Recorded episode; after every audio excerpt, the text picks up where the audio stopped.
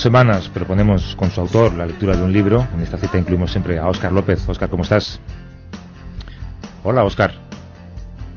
No, pues no tenemos conexión con uh, Barcelona, donde está nuestro compañero. Hola. Ahora sí. Ah, estaba hablando, ¿eh? Sí, yo te veo por línea interna que estabas allí, no te preocupes, que sé, sé que, sé que has fichado. O- oye, eh, vamos a mirarnos un, un poquito el ombligo antes de empezar, que nunca está de más. ¿Qué, qué premio recibís los integrantes de Página 2 el martes? Pues los príncipes de España entregan este martes en el Palacio del Pardo los nacionales, los nacionales de cultura que entrega el Ministerio de Cultura, Educación y Deportes, y a nosotros, a Página 2, nos han, nos han entregado este año el Premio Nacional Fomento de, la Lectura, que nos hace muchísima ilusión, porque además precisamente ese fue uno de los objetivos ¿no? que teníamos cuando creamos el programa, pues hace ya cinco años. Bueno, pues enhorabuena y ya os podéis retirar a una isla del Pacífico, ¿no? Pues yo creo que no, porque ya sabes tú que el periodismo, el periodismo cultural ya sabes que no da para mucho, o sea que vamos a tener que seguir trabajando y que así sea. ¿eh?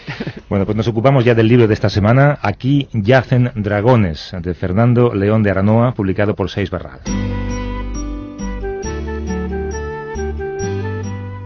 Alrededor de Lorena había niebla. A lo mejor por eso resultaba tan sencillo perderse junto a ella. Una niebla azul que la seguía a donde iba y provocaba a su alrededor tropezones y accidentes, atropellos mortales, insospechados despistes. Desde muy pequeña, el aire se condensaba sin remedio en torno a ella.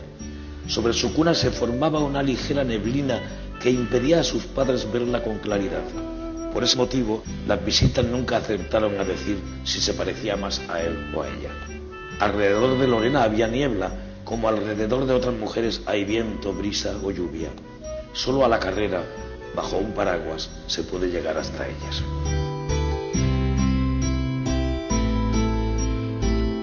Cuento magnífico en la voz de Joaquín Sabina, que leía Niebla en la presentación de Aquí yacen dragones. Fernando León de Arnoa. ¿Cómo estás, Fernando? Muy bien. Estabas bien arropado, ¿eh? Joaquín Sabina, Juanjo Millás. Estaba feliz, estaba disfrutando mucho de, de la presentación con ellos dos. sí. Eh, digo bien si digo cuentos, no, no te molesta que use esa palabra para... No, yo mismo em, hasta hace muy poco no sabía cómo llamarlos. Llevo muchos años escribiéndolos, pero, pero sigo teniendo dudas sobre qué son. Pero creo que son cuentos breves. sí. Algunos extraordinariamente cortos, eh, otros tienen personajes que luego reaparecen en otro cuento, ¿no? Es un libro que, eh, en cierta medida, aunque son cuentos independientes, hay que leer en un cierto orden, yo creo.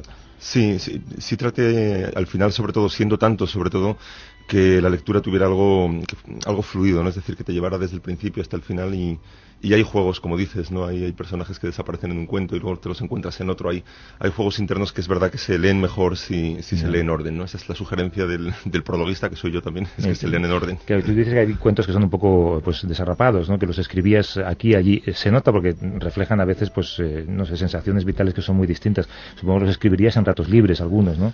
Sí, eh, ha sido un poco durante estos últimos eh, quizá 12, 15 años, ¿no? que es el tiempo que llevo entregado al cine, iba a decir en cuerpo y alma, y es que es verdad, porque es la única manera de dedicarse al cine, un poco en cuerpo y alma, ¿no? sobre todo cuando haces una película que le dedicas dos años mm, con mucha intensidad y un poco casi como una terapia, como un alivio en, en los, en las esperas a veces, en los huecos, en los viajes, pues iba escribiendo estas historias, ¿no? apuntándolas, a veces desarrollándolas, a veces simplemente conservándolas para más adelante y, y se han ido acumulando, ¿no? Hasta que hace quizá como cuatro o cinco años tuve la sensación de que, de que iban en una misma dirección. Fue entonces cuando le puse el título al libro, que también me ayudó ese título aquí yacen dragones a, a orientar el final de la escritura, ¿no? Luego hablamos de título. Eh, Oscar, para quien haya vivido en una cueva y no sepa quién es Fernando León de Aranoa, eh, dinos quién es y hablándonos un poco del libro. Bueno, es uno de los directores de cine más importantes de este país, pero que yo creo que con este libro mm, va a ser también ya a partir de ahora. Ya había publicado antes, pero va a ser un, un gran escritor también a seguir, ¿eh? porque aquí, como bien decíais, tenemos una, yo creo que son más de 100 relatos breves, algunos,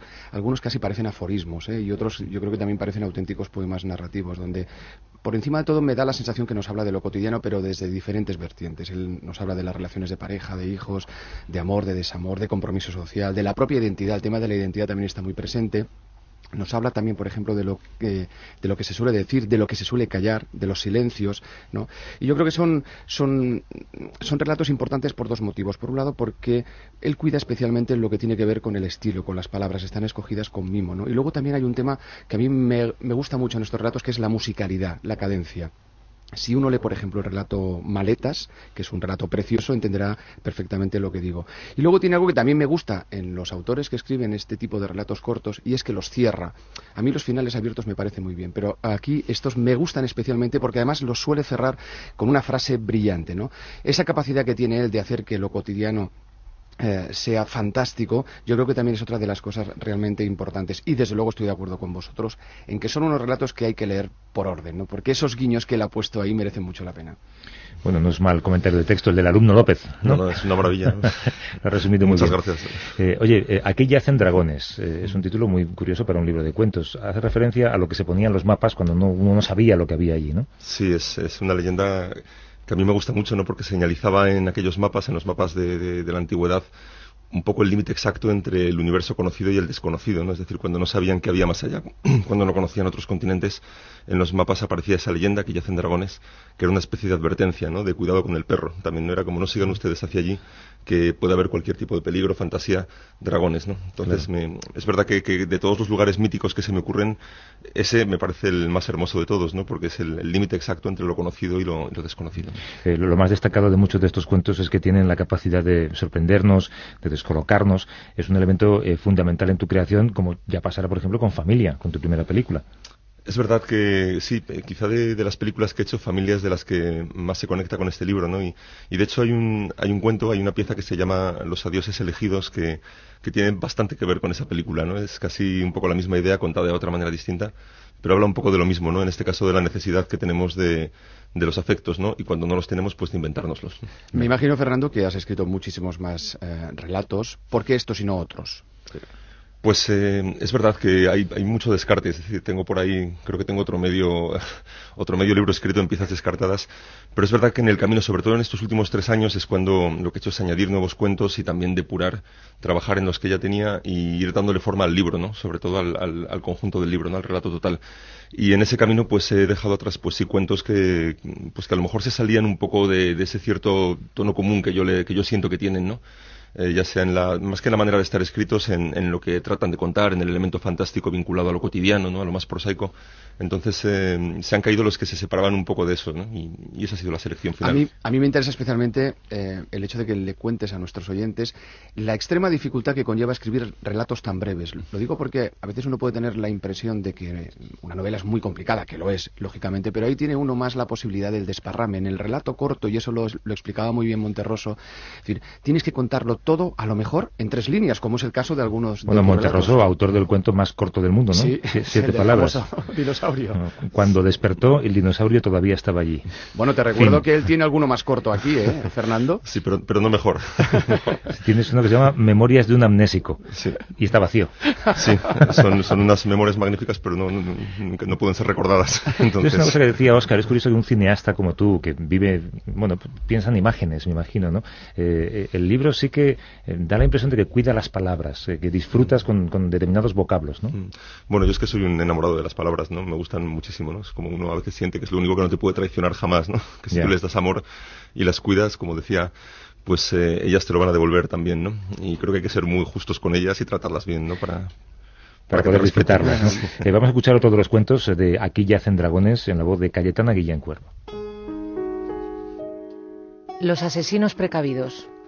Los científicos de la antigüedad creían que al morir quedaba grabada en la retina de nuestros ojos la última imagen que habían visto. Suponían, por tanto, que buscando en ella encontrarían el rostro del asesino en el momento de asestar la puñalada definitiva, como si se tratara de una placa fotográfica revelando su identidad. Por ese motivo las víctimas de crímenes violentos aparecían con frecuencia con las cuencas de los ojos vacías. Hoy sabemos que no es así. Sin embargo, los asesinos precavidos siguen matando por la espalda.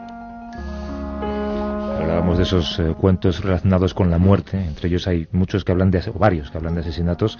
Eh, hay algo atractivo en este mundo para la literatura, supongo. Sí, pero bueno, qué, qué, genial, no esperaba esto, Cayetana. Muchísimas gracias a vosotros también, qué, qué lujo escuchar, mejoran mucho en la voz de Joaquín y de Cayetana, quiero decirlos, es un gusto verlos. Pues sí, tenemos más, ¿eh? Sí, sí, sí. Bueno, aquí, aquí, tra aquí, trabajamos mucho. Ya, ya. Te vas a emocionar, ya verás. Bueno, qué maravilla. No, es verdad que es uno de los temas del libro, ¿no? Yo a veces siento que quizá al estar escrito durante tanto tiempo es como si tuviera varias almas el, el, el libro, ¿no? Posiblemente como su autor. Yo en realidad creo que como todos. Y es verdad que por ahí hay un alma muy, muy más sentimental, más, más romántica incluso por momentos, ¿no? A veces de una manera muy, muy abierta y casi impúdica y que también tiene un alma más política, profundamente política en muchos momentos y, y luego esa otra que mencionas tú, ¿no? Más, más oscura, más oscura, más, más retorcida, más eh, y, están todas contenidas ahí, ¿no? Si yo a veces un poco de broma decía que es un libro que se puede regalar el Día de los Enamorados, que fue antes de ayer, pero también el Día de los Difuntos, ¿no? Porque cubre un poco todo ese, espectro. Y cuidado con lo de regalarlo el Día de los Enamorados, porque hay aquí buenísimos relatos de desamor también, ¿eh? Sí, exacto. Oye, es conocida tu faceta eh, a nivel de cine en cuanto a tu compromiso social, ya lo has mostrado en algunas de tus películas y lo vuelves a demostrar aquí con algunos de esos relatos, ¿no? Es decir, hay un relato que habla sobre la inmigración, el de lo que el mar devuelve, maravilloso, está el de minas, está el de física, donde hablas también del tema de la tortura. ¿Querías que eso también estuviera presente también en tu producción literaria? Sí, más que quererlo en realidad era inevitable, ¿no? Iba surgiendo como surgían los otros, las otras ideas o las otras explicaciones, como decías tú muy bien antes, a, a, cosas cotidianas, pues también eh, surgían esas ideas también, ¿no? Que tenían que ver con contar, pues, lo que uno percibe como injusticias, ¿no? Y, darles una forma eh, narrativa para que a la gente, pues, eh, acercárselos a la gente desde otro sitio, ¿no? Para que, para que quizá entren mejor, ¿no? Y la gente pueda disfrutar también con esas historias que, que pues, que son duras, Entiendo. no, no, iba a decir que entiendo que tú crees en la figura del escritor comprometido. Hay escritores que no lo creen, que creen que el autor debe estar al margen de eso. Bueno, yo creo que el autor, el, el escritor o el autor lo que tiene que hacer un, poco una de sus misiones, o quizá la más importante, es contar el mundo, las cosas no como son, sino como él las ve, ¿no? O sea, contar un poco las cosas desde, desde su rincón, desde su mirada, ¿no? Y si su mirada es política, si su mirada es, está interesada en eso, creo que, lo que sería falso equivocado es negarse a eso, ¿no? Y a mí ahí me, encantan, hay magníficos escritores que no tienen ese compromiso y además lo han hecho de una manera muy significativa, no, no ejercer ese compromiso y me encantan, y a la vez autores que han hecho lo contrario, pues... Eh, que, me gustan muchísimo también, ¿no? como Steinbeck o como me parecen los mejores autores que ha habido y son declaradamente políticos. Y, si hablamos de ese compromiso político, ¿qué quedó del, no a la guerra eh, de los Goya hace ya tanto tiempo, ¿no? si lo pensamos? Pues, eh, bueno, ¿qué quedó? Eh, ¿Qué quedó en ti? ¿Qué quedó aquí? Yo creo que quedó un... Para mí aquello fue fundamentalmente un reflejo de, un, de algo que estaba pasando en la sociedad, ¿no? Es decir, que algo que pasaba en muchos sectores, en pues pasaba también dentro del mundo del cine y pasaba en la sociedad en su conjunto, ¿no? Entonces yo siempre lo percibí así, ¿no? Como, como la consecuencia lógica de lo que estaba pasando, ¿no? En ese momento. Y, y, a mí personalmente pues me queda el recuerdo de un momento muy espontáneo donde las cosas eh, sucedieron así porque tenían que suceder así, ¿no? Nadie, no había instrucciones, nadie organizó nada, es, eh, es, simplemente lo que pasaba en el momento y, la respuesta a eso. ¿no? ¿Anticipas otro momento espontáneo mañana los Goya? Pues eh, no te lo sé decir porque, o sea, si lo supiera te lo diría, pero realmente al no estar también, en este caso yo nominado, no tengo película, no, no lo sé, ¿no? Sé que puede suceder, que habrá gente que lo haga. Yo creo que, que la gente lo que hará es pues cada uno actuar como crea que debe hacerlo, ¿no? El que quiera dedicarle el premio a su madre, pues que lo haga. Y el que sienta que tiene que decir algo en otro sentido, que lo haga también. Yo creo que no hay nada como actuar en conciencia y con libertad. Bueno, tú más de una vez has eh, declarado tu pasión por Millás. Eh, le hemos pedido a Pepón Nieto también que nos haga un cuento que creemos que suena mucho a Millás. Gestos. Sus gestos no coincidían con sus circunstancias. Bostezaba cuando se enamoraba. Si se sentía cansada se sonrojaba y se rascaba la espalda de puro contento. Cuando tenía frío sacaba la lengua, bajaba la voz para gritar y encogía los hombros cuando estaba furiosa. Esta particularidad le ocasionaba graves inconvenientes. Incapaces de interpretarla, los doctores equivocaban sus diagnósticos, sus amigas la evitaban y los hombres se aproximaban a ella como se aproxima uno a un enigma, y después se distanciaban, confundidos. Nadie era capaz de descifrarla, por eso ella se entristecía, pero reía sin parar. Reconoces a Bepón y reconoce la música, supongo. Sí, claro, sí. el, corte anterior también. Los lunes Todo muy familiar para mí. Exacto. El anterior era de princesas. Sí, así es. Eh, ¿Identificas tú esa afluencia de millas o, no, la entiendes? No, no, no la ves? No, no, de hecho, el, el, cuando fue el miércoles que hicimos la presentación, que estaba, como has dicho, Juan José Millas haciéndola durante esa mañana que anduve haciendo algunas entrevistas, pues me la, me la repitieron mucho, ¿no? Y un momento en que tanto que fui preocupado ya, ¿no? Fui pensando... Habré copiado, ¿no? sí. Incluso pensaba, a lo mejor eh, Juan José eh, Millas no he venido a presentarlo, sino que viene a fearme públicamente la proximidad de mis cuentos. Así que fui con bastante miedo. Pero bueno, no fue así, ¿no? Yo lo entiendo perfectamente, ¿no? Yo, a mí de, Juan José me encanta, o sea, más allá de lo que escribe en artículos, en libros, me, siempre lo que más me fascina de él es, es cómo expresa su relación con las palabras, con el lenguaje, ¿no? Con su oficio, ¿no? Muchas veces oyendo el himno tiene esa sensación de, de decir, Ah, era esto, ¿no? Lo que me pasaba y no sabía cómo expresarlo, ¿no? Es como si yo pudiera identificar los síntomas, pero, pero él te da el diagnóstico, ¿no? O sea, él es el doctor. Vamos a escuchar, si quieres, Oscar, eh, a Juanjo en esa presentación de ah, sí, Aquella hacen dragones. Esto era lo que decía del proceso de construcción de tus cuentos. Como siguiendo la enseñanza de Pon en Bar, según la cual hay otros mundos, pero están en este, Fernando halla o insólito en lo cotidiano. ¿Cómo a base de introducir en la punta del cuchillo o del bolígrafo en las junturas del anicatado de la realidad. Allí donde ve una grieta, allí mete el dedo sin protección de clase alguna, exponiéndose a la picadura de las animañas, quizá de los dragones que habitan en el interior de esos huecos inexplorados. Si una de las primeras cosas que enseñamos a nuestros hijos es que no deben meter los dedos en las rendijas, es porque pueden perderlos. Fernando se ha dejado, metafóricamente hablando, claro, todos los dedos en la escritura de este libro, pues no ha dejado agujero de la vida cotidiana, sobre todo los de la lógica convencional, sin explorar. El alicatado de la realidad. Sí. más buena. Qué, qué, bien explicado, yo, yo, sí que creo que hay algo que me recuerda a Millas, pero algo muy concreto, ¿eh? y es la utilización del humor.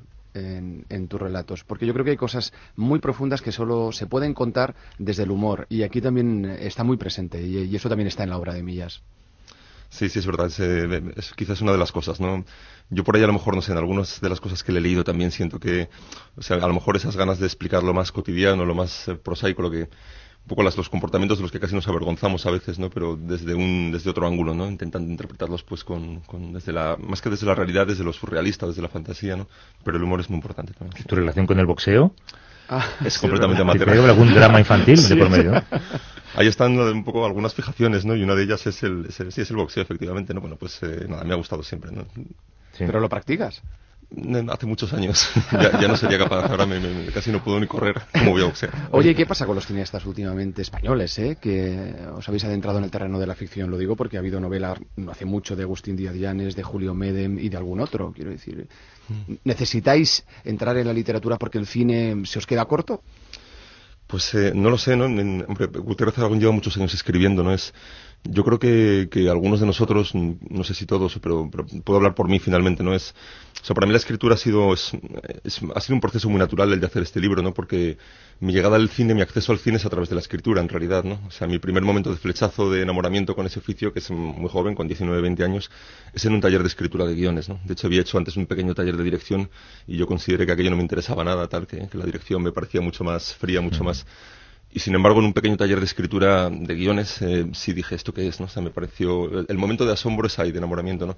Y en ese momento empiezo a escribir mm, tratando de recuperar todo el tiempo perdido y haciendo guiones, sobre todo. Entonces, bueno, para mí siempre mi trabajo en cine ha estado vinculado a la escritura, ¿no? Todavía a día de hoy muchas veces sigo considerándome un poco más un guionista que un escritor, un guionista que, que dirige, ¿no? ¿Aquí cuántos cuentos hay? Hay eh, no, eh, ciento, ciento, y algo, sí. 130, no. 114. 114. Yo he visto 114 películas eh, leyendo el libro. Alguno de ellos acabará, ¿no? Yo, eh, pensando en eso, puede que haya alguna, alguna que podría llegar a ser una película así, ¿no? Yo, yo, no sé si la medida que tienen, quizá dándoles muchas vueltas. El de la y... memoria de un amnésico a mí me gustaría verlo en el cine. es, complicado, ¿eh? Sí. eh oye, cine, eh, antes hablábamos fuera de micrófono, te he preguntado si no te importaba que te preguntara cuál es tu próximo proyecto. Estás trabajando en ello, ¿no? Sí, estoy eh, sí, trabajando en cine también, que es, bueno, como cuento en el prólogo, es un poco mi primer compromiso es con él y, y nada, estoy con muchas ganas de, de rodar una historia que tengo en la que llevo trabajando tiempo y que si todo va bien pues haremos este verano. Estoy en realidad muy cerquita de, de empezar a preparar y rodar la película. ¿no? ¿Está escrita? El... Está escrita, eh, todavía tengo por delante yo creo un mes o dos de reescritura que empezarán ahora. Y, y, después de eso pues ya rodarla, ¿no? Pero está muy avanzado el trabajo. No, no, sé que no me lo vas a contar, pero habrás ante el casting, eh, ya tendrás un par de nombres.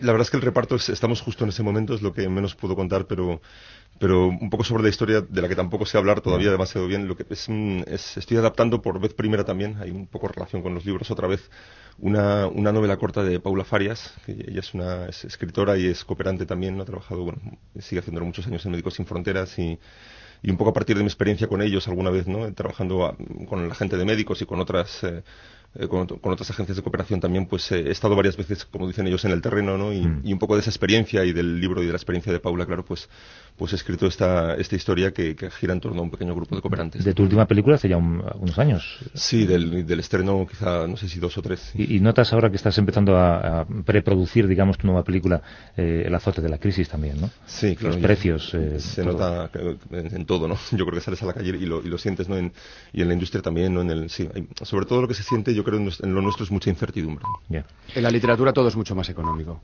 Sí, pero, pero también se gana mucho menos, ¿verdad? Sí, también. Por Fernando, no, tenemos que despedir, Oscar, Ah, a Fernando. ay, sí. Fernando León de Aranoa, eh, Aquí yacen dragones, publicado por Sis Barral, eh, una lectura muy recomendable.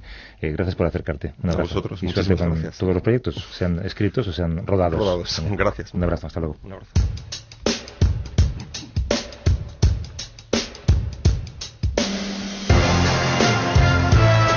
Que Oscar se va el tiempo con una buena Se conversación, verdad, ¿verdad? No, no me había dado cuenta, son que ya es y media. Es verdad, es señal de que era interesante. Oye, ¿qué nos recomiendas, Oscar? Pues mira, acaba de publicarse en un solo volumen todas las novelas de Stefan Zweig, eh, que es un clásico de la literatura del siglo XX. Ya comentábamos antes, es que era importante este tipo de escritor que sabe convertir lo cotidiano en, extraordin- en extraordinario. Pues eso también es lo que hace precisamente Stefan Zweig. Yo recomiendo mucho sus novelas cortas, como 24 horas en la vida de una mujer o novela de ajedrez. Las van a encontrar todas aquí y van a poder disfrutar de uno de los grandes escritores del siglo XX. Es un libro estupendo. Novelas de Stefan Zweig y dentro de un par de semanas Rosa Montero con la ridícula idea de no volver a verte.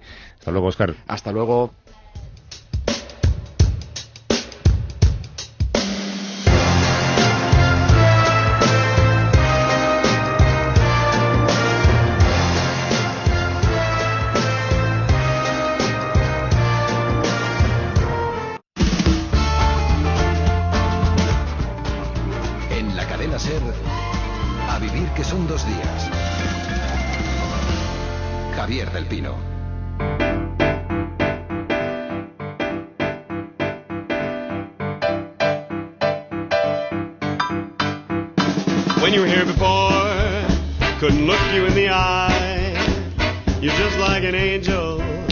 Your skin makes me cry. You float like a feather in a beautiful world. I wish I was special. You're so fucking special. But I'm a creep. I'm a weirdo. What the hell am I doing here? I don't belong here. I don't care if it hurts. Otra vez que ha llegado tarde cansado. ¿Perdona? Anda, ¿por dónde Per- estás? Perdón, tarde. Perdóname. No. Haciendo tiempo porque no te veía venir al estudio. No, pero es que hoy estoy de viaje, estoy en, en Valencia. Fíjate, estaba Fernando León de Aranoa, lo estabas tirando al pobre porque no veía que no llegabas. Oye, Digo- ha sido muy interesante. Eh, Fernando León de Aranoa es, es amigo hace un montón de años. Y yo recuerdo, fíjate, yo recuerdo de los 80, de los 80, que era un niño él. Nosotros ya, ya éramos mayores y él era un niño y éramos, éramos coleguitas. Y yo recuerdo que él trabajaba en un programa de televisión y que quería que trabajáramos con él. Ay, la vida. Bueno, ¿no? estás en Valencia, ¿no? Estoy en Valencia unos cuantos días, esta mañana actuando en el teatro y estamos encantados. Lo que pasa es que hace una temperatura que para todo el mundo es idílica, maravillosa y ahí me mata. Hace 20 grados, 21 grados. Te mata porque luego hay que volver a Madrid y hace más fresco. No, no, no, no, no, porque a mí me gusta, yo soy, yo soy continental, o me gusta o que haga frío o que haga calor. Pero esta temperatura media que, insisto, todo el mundo dice que es el paraíso y es el Edén y es marav- a mí me mata porque no sé si ponerme jersey, si me pongo el abrigo tengo Ya, calor, ya, entonces me mata, claro. me mata, no puedo. Lleva la rebequita, no lleva la rebequita. Mira, ya Eh, mira, sí, sí, estoy tocado, estoy tocado. Oye, eh, estoy en situación privilegiada porque yo te veo a ti y tú no me ves a mí. Amigo. Eh, eh, enséñame el hombro. ¿Te, acuerdas que te pusimos No, un vendaje el otro día? Sí, pero me lo he quitado. ¿Y, sí. y qué pasó? El- Pues, el kinesio mm. Me lo he quitado y está perfecto. O sea, tengo, mira, puedo, puedo levantar el brazo sin problemas. Te- una Cierra el puño, por favor. Eh, Vale. Ay, cómo es la, el, el- estoy viendo, el estoy arcano. Sí, pues estoy mucho mejor. De luego me puso el, el, este, el- ¿cómo se llama? El taping, no, eh, ¿cómo se llama? El, joder, el, Kinesio taping. que eso es. Me lo puso y he estado fenomenal. Lo que pasa es que me dijo que solo podía lle- llevarlo cinco días seguidos. Cinco si días sin ducharte, además. Eh, perdona, eh, cuidadito, para el freno, un momentito. No, yo me ducho cada día, incluso a veces dos veces. Bueno, pero oye, corrígeme si me equivoco, pero cuando no te duele el hombro, es el catarro, ahora dices que si las corrientes, ya estás tosiendo, que- o que estás hinchado, el otro día viniste con el estómago, que vamos, eh, Sí. eh, llegaba antes el estómago que tú. Corre- estudio. correcto. Eh, ¿No te parece que Hablo- eres un quejoso? Hablo de salud. No, no, no, no, que va, ni mucho menos. No, Yo no me quejo, lo que pasa es que lo, comen- lo comento de una Ya. manera, digamos, eh, eh, ¿cómo decir? Sin, sin hacer hincapié, simplemente lo comento. No digo, ay, qué pena, qué malito estoy. Si me, me, me preguntan, digo, pues estoy malo, ya Bueno, está. no nada. hemos encontrado a la persona opuesta a ti, alguien que hace las cosas más difíciles y jamás se queja de nada. Se llama Beatriz García Berché. Beatriz, buenos días. Buenos días. Hola. Beatriz. Eh, tú, buenos tú días. vas a competir en una de las pruebas de ultra resistencia más duras del mundo, ¿no? Sí, eso dicen, es entre las 10 pruebas más duras del mundo. ¿Y en qué consiste? Consiste en hacer 250 kilómetros divididos en etapas durante siete días, tipo el Dakar, pero corriendo. Corriendo. Pero en, en los climas más extremos, no hablamos de Este- Valencia, como no, dice no, Javier. este es, eh, Atacama es el desierto más árido del mundo. Por ejemplo, el, el- el lugar más seco, que es el desierto de Atacama, ¿no? El En más Chile. caluroso, el Sáhara. El más frío, la Antártida. Sí. Y aquel en el que sopla más viento, Gobi. el Gobi en China. Sí, sí, sí, sí. sí, Pero cada año en un sitio, ¿es? ¿O cómo es? No, bueno, eh, depende de cada corredor. Hay corre- bueno, hay cada corredor y tu dispos- disposición económica y tiempo. Hay corredores que las han hecho en un año, las cuatro, y hay corredores que las hacen en dos, en tres, en cuatro o en cinco. Eso, cada corredor lo decide. O sea, el tema es que, digamos, que tú te conviertes en una, pe- una corredora, una atleta estratosférica cuando haces todos los, todos los desiertos. Entras en lo que se llama el Gran Slam. El Sí, Gran sí. Slam. Sí. Y, y- y tú entonces eres como Javier, ¿no? Llegas a la Antártida y dices, ay, que aquí hace mucho frío. Sí, bueno, algo así, algo así. Pero vamos a ver, tú, no, vamos a ver, tú, tú pasas frío, díselo a Javier. ¿A qué pasa sí. frío? Hombre, Hombre, sí, claro que pasa. Y calor, y seguro que pasaré calor también ahora. Eh, Estaremos a 40 grados y por la noche a 0 grados, con lo cual sí que Pero- pasaremos frío y calor. Pero, pero que tú tienes otro tema de conversación, Beatriz. Yo- Bueno, de- pobre, pobre. Oye, además tiene más mérito, eres diabética desde los 10 años, ¿no? Sí, soy diabética, soy diabética. Y te- tienes que prepararte de una forma especial, entonces. Bueno, en este caso, a ver, la dificultad de esta carrera sobre todo es que el primer día sales con, y con todo lo que llevas en la mochila es con lo que dijéramos. La organización solo te facilita agua y te facilita una- unas jaimas para dormir cada noche, pero tú te llevas la comida, tu ropa, tu saco de dormir y en este caso a mí me toca llevar pues la comida mucho mejor pactada con mi dietista y muy trabajada y el tema del material de diabético y tal, con, contando de que te puede, que puedes perder, que puede pasar algo y con todo, con más peso. O sea, básicamente lo que llevo a diferencia de otros corredores es más, es más peso. pero, Bueno, pues, y- pero, o sea, no- obviamente, claro, no está, no está contraindicado hacer deporte de este de- deporte agonístico, digamos, para tu enfermedad, ¿no? O sea, no es... No, a ver, contraindicado no, lo único que has de llevar un control mucho más exhausto que, que cualquier otra persona. O sea, has de llevar una, una- la dieta, todo muy controlado. Y ese, ese tipo de ese tipo de pruebas que cuando acabas eres feliz, pero mientras que la haces dices, dices ¿por qué? esa, esa es. Es así, ¿no? Dices ahí, ¿por, por qué? ¿Por qué decidí yo un día con unos amigos correr un maratón, no? Luego cuando acaba dices, ay, qué maravilla lo que he hecho, Sí. pero, pero durante dices, ay, por favor. Sí, bueno, a ver, que sí que tienes momentos bonitos, supongo que aquí sobre todo porque ves paisajes que sabes Ah. que son algo insólito en el mundo, pero sí que evidentemente Pero sí que corriendo. sufriré. Ah. Claro, sí. Bueno, pues quien quiera seguir la carrera a través eh, del hashtag, que lo puede hacer, eh, el hashtag eh, reto diabetes, Diabetes, reto diabetes, y de la web Dia Balance, donde además otros diabéticos pueden contar también eh, retos diarios. Eh, ¿Cuánto me gustaría, Beatriz, o como dice Tony Fernández, cuantísimo me gustaría que te llevaras a Javier y, y Bueno, poder, oye, y- poder retransmitirlo? Bueno, Tengo yo- cuatro desiertos, así en este puedes, puede esperar a que yo le explique qué ha sido y en, los siguientes puede apuntarse. Ah, Vale, tú- ¿y cuál- cuál- por cuál empiezas? El- Eh, empiezo por Atacama. por Atacama, Nada, el, el más por lo árido, fácil, ¿no? exacto. lo- Bueno, Vale. quizá porque me apetece más eh, conocer esa zona. Pero, ¿y por qué no haces el desierto de Atacama? En vez de hacerlo a lo largo, lo haces a lo ancho y llegas enseguida al Pacífico Bueno, pero contra, contra más es el esfuerzo, más, más es la felicidad Ah, Ahí llega a la está, meta. ahí está. Es Vale, vale. proporcional. Venga, un Vale, abrazo, vale. un abrazo, Beatriz, hasta luego. Muchas gracias a vosotros. Adiós.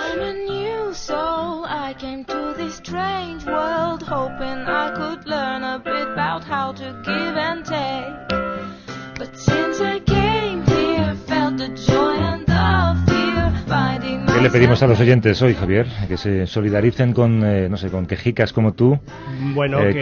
que hablen de experiencias eh, extremas. Sí, o quién ha, quién ha, quién ha visto, eh, quién ha tenido eh, visiones eh, de meteoritos y mete- sí. met- meteoroides. O, o eh, proponemos una alternativa, que hablen de ozono, Ozono, que mira. es el tema que te interesa a ti, ¿no? O de capas, que de, por ejemplo, la cap- de capa de, de capas de... Eh, no sé si es el mismo ozono, no es el mismo. o si aplicado de la misma manera. No, pero no tanto capa de ozono, sino la capa, una capa. eh, Ya no se llevan capas. El que quiera participar para aquí, ¿cómo puede hacerlo? Pues a través del teléfono 902 14 60 60, a través de las cuentas en Facebook, en Twitter o del correo electrónico a vivir arroba cadenaser.com.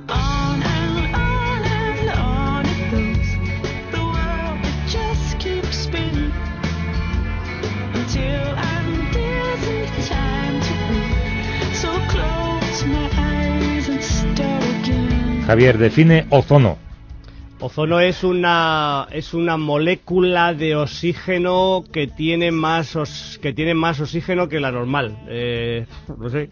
O3, creo que la fórmula creo que el, el es O3, ¿no? Me parece, lo quiero recordar. Se, se lo preguntamos a un experto mejor, ¿no? porque si no vamos a meter Sí, la pata. sí. Tenemos aquí a la presidenta de AEPROMO, que es la Asociación Española de Profesionales Médicos en Ozonoterapia, también presidenta de la Federación Internacional de Ozono Médico. Adriana, no sé si Schwartz o Schwartz. Adriana, ¿cómo estás? Schwartz, Schwartz. Muy bien, muchas por venir. gracias. Hola, Adriana, buenos- Eh, buenos días. bueno, Buenos días. Esta definición del ozono que ha dicho Javier, eh, no sé, ¿se ajusta a lo correcto? Sí, se aproxima, se aproxima a lo Se correcto. aproxima. Es una molécula triatómica de oxígeno Cuya fórmula es... cuya fórmula es O3, como bien O3, Javier ahí, dijo. Ahí, mis, mis es- Acertó. mis estudios, cómo, bien. fun- cómo funcionan. Sin, sin internet, ¿eh? la memoria, lo único.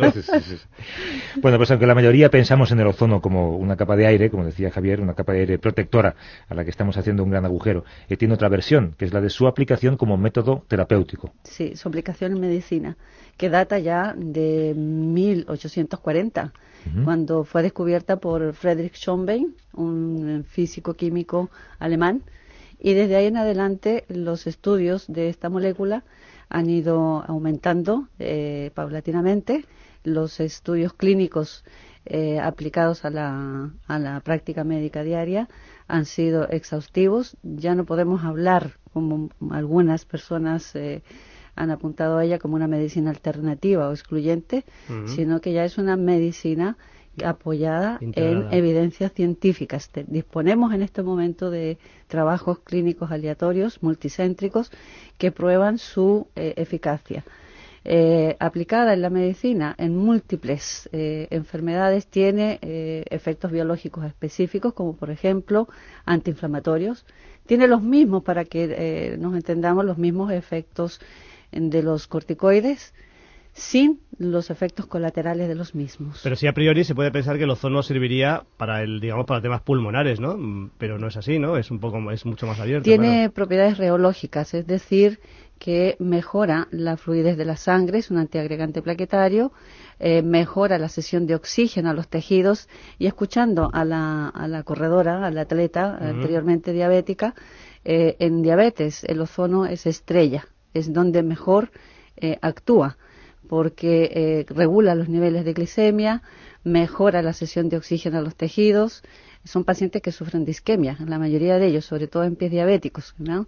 en donde hay eh, eh, falta de flujo sanguíneo hacia las extremidades inferiores, donde no hay una secreción de un vasodilatador llamado óxido nítrico, que es el vasodilatador natural del organismo, pues el ozono, a través de sus mediadores, de, eh, provoca esta Consigue, estimulación y abre las autopistas, digamos así, para que el flujo de sangre enriquecido en oxígeno llegue a esos sitios y pueda hacer sus efectos terapéuticos, evitando, por ejemplo, de que eh, un pie, por, un pie eh, sea amputado. Nosotros ya hemos eh, estamos ya en hospitales, por ejemplo, en la Fundación Alcorcón, en la, en la, en la parte del pie diabético, en donde ya se han evitado la amputación de miles, ya no de cientos, sino que de miles de miembros inferiores. Por lo tanto, en diabetes y en todas las enfermedades que cursan con isquemia, es, eh, es eh, esencial el uso del ozono. ¿Cómo, cómo se aplica? Eh, los, las vías de aplicación son múltiples. En el caso, por ejemplo, de la diabetes, que es lo que de la cual me estoy refiriendo, va por vía sistémica, es decir, por vía sanguínea. Eh, va eh, por vía tópica, se aplica con una bolsa o una campana en el sitio de la herida, de la lesión. Va también inyectada, si vamos a hablar de articulaciones, por ejemplo, de inflamaciones, de tendinitis, de artrosis, artritis, entonces sí va en inyecciones intraarticulares, periarticulares o directamente al tendón lesionado. Eh, también eh, se usa la vía eh, del plexo hemorroidal, la vía rectal, sobre todo en niños y en ancianos, en donde pues no vamos a estar eh, eh, haciéndolo sufrir más de la cuenta, que generalmente pues los ancianos tienen venas frágiles, entonces usamos el, el plexo hemorroidal, es decir, la vía rectal, insuflando, por vía vaginal también. También se usa mucho en vulvovaginitis eh, resistentes y refractarias, recurrentes a los eh, tratamientos habituales, que lamentablemente el número va increciendo y cada vez se van haciendo más resistentes a los antibióticos y fungicidas habituales y nos vemos impotentes frente a eso, pues el ozono es una respuesta en este momento fantástica para eso. Vamos a hacer una cosa, si quieres, Javier. Tú, tú eh, di cosas que te duelen y a ver si el ozono valdría para... Bueno, para, me duelen hoy, no... Hoy, bueno, exacto, no, hoy, bueno, hoy en Valencia. Por ejemplo, hoy me duele un poco la cabeza. Ujú. Este, porque, eh, por lo que sea, ayer me vi obligado a tomarme un gin tonic, que no quería, pero me vi obligado. y, Para la resaca, ¿no? eh, bueno, eh, vamos a ver, no, resa- resaquita, o sea, ¿no? o sea, entonces me duele un poco la cabeza. Mm, ¿Tenemos algo que hacer con el ozono ahí? No. Eh, eh, lo que, lo- a lo que te estás refiriendo más bien, Javier, es Sí. a, a- a niveles de estrés, ¿no? Controlar el estrés, controlar los niveles de, de radicales libres que se están generando. El envejecimiento de por sí, Sí. es oxidación.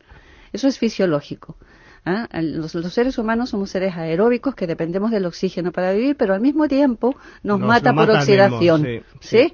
Entonces, el ozono en este caso es un regulador de ese estrés oxidativo, ¿ah? de la cantidad de radicales libres que generamos que muchas veces el organismo se ve incapacitado de poder corregir, regular o mantener el equilibrio interno. Por tanto, digamos que una persona, eh, una, una sesión de ozonoterapia para una persona sana, digamos, bueno, sana entre comillas, y no tiene problemas, pero en fin, eh, entonces serviría un poco para... Aumentar digamos, su rendimiento. Eso es, o sea, para incluso evitar un poco la, la- el, el envejecimiento. Eh, Bueno, no, Sí, no evitarlo, retardarlo. Eso, es, no evitarlo, no, claro. la- retardarlo, evitarlo imposible, o ya más, ya yo sería la primera que me apuntaba, ¿no? Pero sí, eh, ralentecerlo o llevarlo a los niveles fisiológicos, Correcto. cosa que vamos envejeciendo, sí, pero con calidad de vida. Bien, por tanto, eh, la, el- el- la resaquita, digamos, eh, eh, se me, Sí te ayudaría. Me ayudaría, vale. Y luego tengo un, un, un poquitín, porque por circunstancias eh, también tengo un poco así, ahí no me gusta decirlo, de estreñimiento. Eh, me, serviría, Perfecto. me serviría también el... el... Perfecto, por vía rectal, Javier. ¿Vale? vale. Menos mal que esto es radio y jamás lo transmitiremos. Vale, vale, No, vale. no sin broma. Yo acabo de hablar del plexo hemorroidal. Sí, sí. señor. En estreñimiento, es, eh, que es una, una, un- una patología muy habitual, sobre todo que aqueja a, A las a- mujeres. a la mujer- a las mujeres, ¿verdad? Sí. Entonces, pues eh, regula muchísimo, muchísimo, muchísimo el, el- el- el- la peristáltica intestinal. En vez de estar sometiéndose a laxantes, aquí me van a matar las casas farmacéuticas, que felizmente, eh, eh, desgraciadamente, son eh, con ellas las que tenemos nuestros más fuertes encontrones, porque generalmente la gente que usa ozono en su vida diaria no tiene que recurrir eh, tanto a la, a la medicación, ¿no? A la medicación está, po- eh, o a los pacientes que están polimedicados, por ejemplo, la gente mayor, que, que para los laxantes para el estreñimiento, que los antiinflamatorios, que los analgésicos, toda esta carga medicamentosa, eh, la gente que utiliza, que recurre a este tipo de terapias, ya la reduce por lo menos en un 30%. Vamos a ver qué nos dice Antonio desde Madrid. Hola Antonio, ¿cómo estás? Hola, bien. Eh, mira, estaba escuchando el programa entrecortadamente, no sé si lo habréis tratado. Es que yo escuché una vez que, que los Rolling Stones, no sé si en concreto Mick Jagger, se hizo un tratamiento que se sacaban la sangre, se la tratamiento con ozono y se la volvían a poner. Y entonces por eso mm, hablaban como que era el secreto de su vitalidad. ¿Puede eso ser, ser real o es un bulo que corría por ahí? Bueno, las, las arrugas no se las ha evitado, eso por supuesto. Pero la, la vitalidad, Claro que sí, aumenta el rendimiento. Yo no sé exactamente si el señor este de Mike Jagger se ha, ha recurrido a este tipo de terapias o no, pero sí, efectivamente, aumenta el rendimiento por, por lo que acabo de decir. Es un scavenger, hace una recogida, una barrida de esos radicales libres que están eh, poniendo en estrés al organismo en ese momento.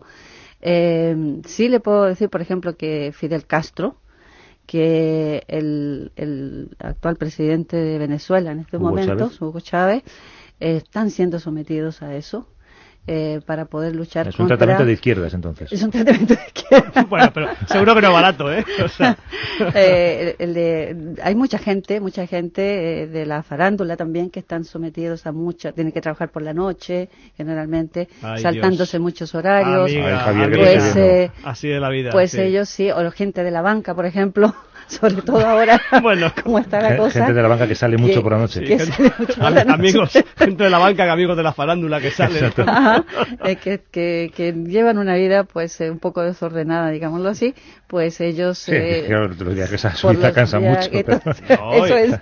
que es muy duro, es que tú no sabes la vida que llevamos, tú no sabes lo que es salir, hoteles, hoteles, eh, restaurantes magníficos, Mm. hoteles fantásticos, Claro. eso cansa mucho, Sí, eso claro. te, te queda un, un Bueno, gin pero tonic. eso, claro, pero eso es la, en la- vamos a, a- a la cosa del rendimiento, pero yo, yo apuntaría también mucho a las, eh, a las enfermedades crónicas, Ajá. aquellas, eh, a la- a la- aquellas enfermedades que van con mucha medicación, con mucha carga de eh, medicamentosa y con una, con una, mm, con una evolución muy tórpida y que eh, merma muchísimo la calidad de vida de ese paciente. Por ejemplo, los asmáticos, por ejemplo, los hipertensos, por ejemplo, los diabéticos, como hablaba recién, por ejemplo, los enfermos de cáncer. Yo no digo que el ozono vaya a resolver estas cosas, serían palabras mayores, pero sí es un coadyuvante, es un coadyuvante que les va a facilitar en mucho, en mucho, eh, el buen devenir de esa enfermedad.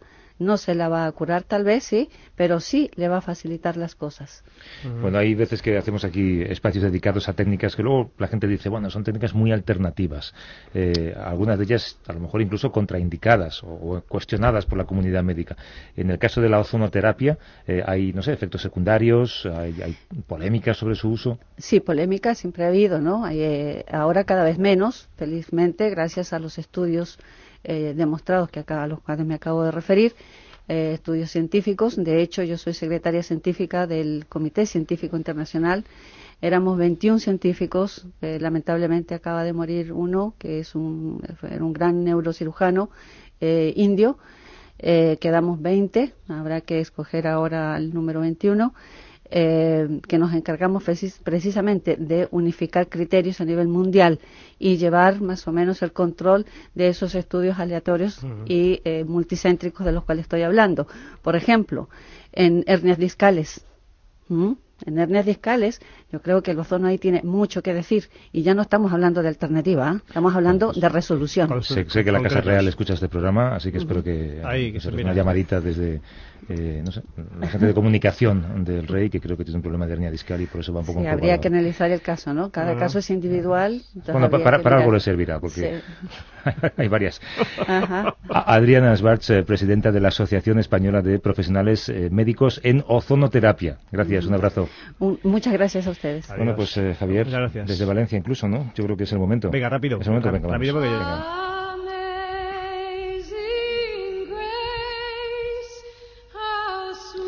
Bueno, me gustaría, como brillante colofón a esta estupenda entrevista, eh, me gustaría hablar de una cosa, de una cosa que me, que me del- que hablar bien de una, de una, de una actitud más que de una cosa, algo que vengo observando raramente, rara, raramente es verdad, pero lo, lo observo con cierta frecuencia, que es eh, mm, ver a, a gente que hace que a- tiene actitudes que no le corresponden. Mm, me, me explico. O sea, el otro día en, Madrid, en el metro, vi a- pala- lo vi, palabra de honor, ¿eh? vi a un muchacho que llevaba unas rastas y de un aspecto así, digamos, alternativo y tal. Iba leyendo un periódico, un periódico, digamos, conservador, La Razón. Y eso me encantó. Me encantó que alguien que no te esperas que su actitud le lleve por ahí, o sea, entonces digo, qué bonito que alguien, o sea, de pronto tenga un planteamiento vital, el que sea, y, y sin embargo tenga una actitud, o sea, diferente El y, con- y contrario. Entonces me, Vale. me encantó, digo, ojalá fuera fuéramos más así. Y eso Vale. me quiero quiero eh, re- reseñarle. Vale, hablas bien del rasta que leía la razón. ¿Y ahora? Eso es. ¿Hablas mal? Pues mira, quiero hablar mal concretamente de, los de compañeros, eh, en este caso de, de periodistas, que de tertulianos, que mala gente, mala gente. mala gente que antes de que antes de que opinen ya sabes lo que van a opinar. O sea, ya, s- ya No, sabes. no, eso sí, no existe. Ya sabes. di- Que te digo el- yo que eso no existe. Sí, ya sabes, antes de que diga nada, dice, este Menda va a opinar, o esta señorita va a opinar. o ¿A esta qué lo señora- dice? No, ¿a qué dice ¿A esto? qué dice ¿A qué dice esto? Y luego va y lo dice. Y aciertas. Venga, adiós, quiero hablar mal de ellos. adiós.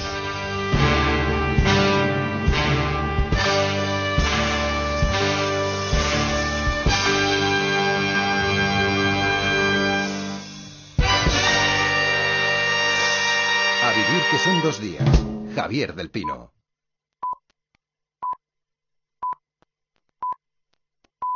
A vivir que son dos días.